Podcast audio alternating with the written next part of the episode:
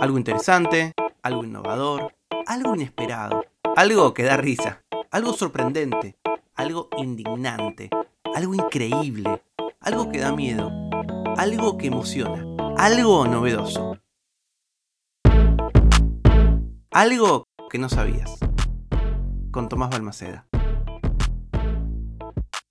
En Londres de mediados del siglo XIX, John Stuart Mill era un feminista bastante singular. Su obra más famosa, sobre la libertad, abogó por dar plena libertad a la naturaleza humana. Pero fue en su ensayo El sometimiento de las mujeres, publicado 10 años después, en 1869, en donde argumentó que el mero hecho del nacimiento no podía dictar los derechos de ningún individuo. Esto fue muy revolucionario para la época y tan adelantado que hoy, más de 150 años tarde, no se ha conseguido del todo. Cuando Mill publicó El sometimiento de las mujeres, su inspiración llevaba muerta 11 años. Era su esposa, Harriet Taylor Mill, quien había fallecido a causa de una enfermedad pulmonar. El impacto de esta mujer, única en los escritos de Mill, todavía hoy es motivo de discusión. Hubo un tratado feminista que apareció casi dos décadas antes del sometimiento de las mujeres. El título era La emancipación de las mujeres y apareció firmada primero por Mill y luego se reimprimió como Miss Stuart Mill. El consenso general es que Harriet fue la autora principal. La influencia de Harriet en Mill es objeto de intensos debates académicos que, como les conté, todavía siguen hoy. Hace muy poquito, su entrada en la Enciclopedia de Filosofía de Stanford, que es una enciclopedia muy prestigiosa online, que se puede consultar de manera gratuita, esa entrada, la entrada sobre Harriet, fue sustancialmente revisada. Lo hizo Dale Miller de la Universidad eh, Old Dominion de Virginia y lo que hizo esta filósofa fue analizar las tres obras eh, más conocidas de Mill y tratar de encontrar un punto en donde poder mostrar de qué manera Harriet había intervenido e influido en la obra de su marido. Lo que dice Miller es que eh, la mayor contribución de Harriet fue seguramente dirigir la atención de Mill hacia un conjunto de ideales progresistas que a ella la apasionaban. El socialismo, los derechos de la mujer, la libertad individual y una visión utópica de la mejora de la humanidad. Para Mill, en cambio, para el filósofo, la influencia de Harriet fue mucho más profunda. Él le da crédito a su esposa por desempeñar un papel importante en una de sus obras más célebres. Los principios de la economía política, que publicó en 1848, él afirma que fue una producción conjunta con mi esposa. Más tarde, Mill afirmó, como todo lo que he escrito durante muchos años sobre la libertad pertenece tanto a ella como a mí, y reconoció tácitamente que la emancipación de las mujeres era de su mujer, al decir, mi participación en sus obras fue poco más que la de un editor y copista.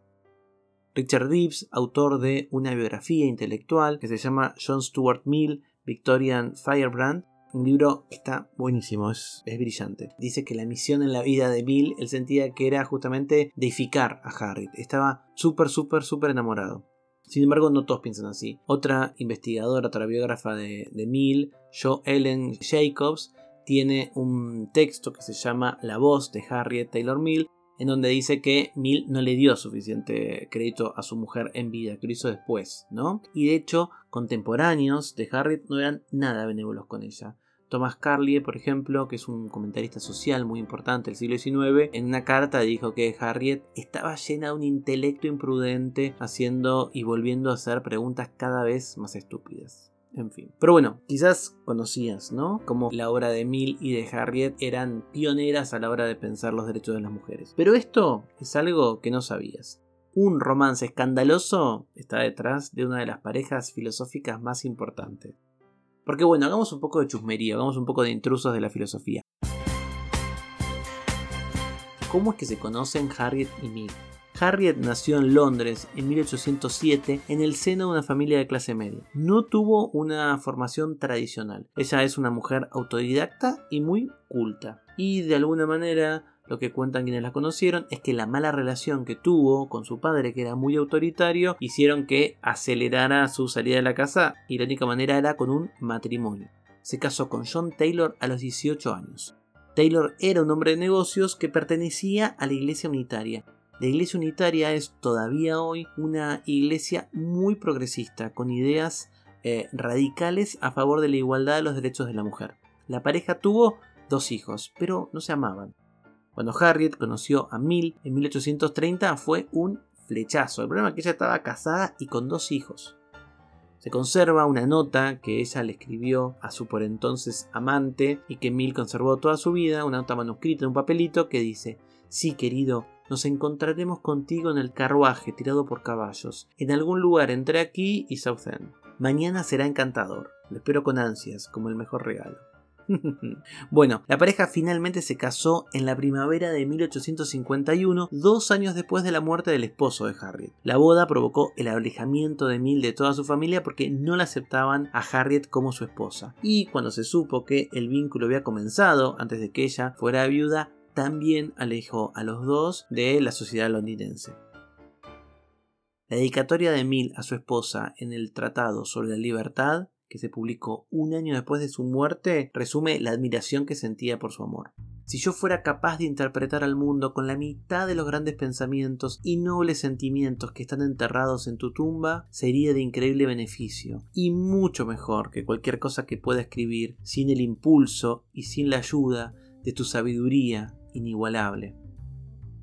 Si Harriet y Mill estuvieran vivos hoy, no hay duda que defenderían las causas feministas. En vida ambos se pronunciaron contra el abuso de poder por parte de los hombres contra las mujeres, con fuertes convicciones contrarias a las rancias costumbres de la época, que relegaban a las mujeres a desempeñar un papel secundario en la vida social y familiar. Entre mediados de la década de 1840 y principios de 1850, la pareja coescribió una serie de artículos que denunciaban de forma dura la manera en la que el sistema legal trataba la violencia doméstica. Y esto es algo entonces que no sabías. Un romance escandaloso está detrás de una de las parejas filosóficas más importantes. Para hacer este episodio usé información de los artículos borradas de la historia, Harriet Taylor Mill, una feminista de la época victoriana que publicó sin firma el diario El País, y la nota de The Economist, The Scandalous Love Affair That Fueled John Stuart Mill Feminism, y el libro Filósofas y Filósofos del argentino Miguel Thanos. Si sabes algo que el resto de los mortales no conocemos, una historia de amor inesperada, alguien a quien la historia olvidó y que merece ser recordado, me lo podés contar en hola.tomasbalmaceda.com. Algo que no sabías es una producción de Blick Studios. Idea y realización Tomás Balmaceda. Edición y tratamiento del sonido Andrea Kukier. Música original, Vlad Gluschenko. Nos vemos mañana con algo que no sabías.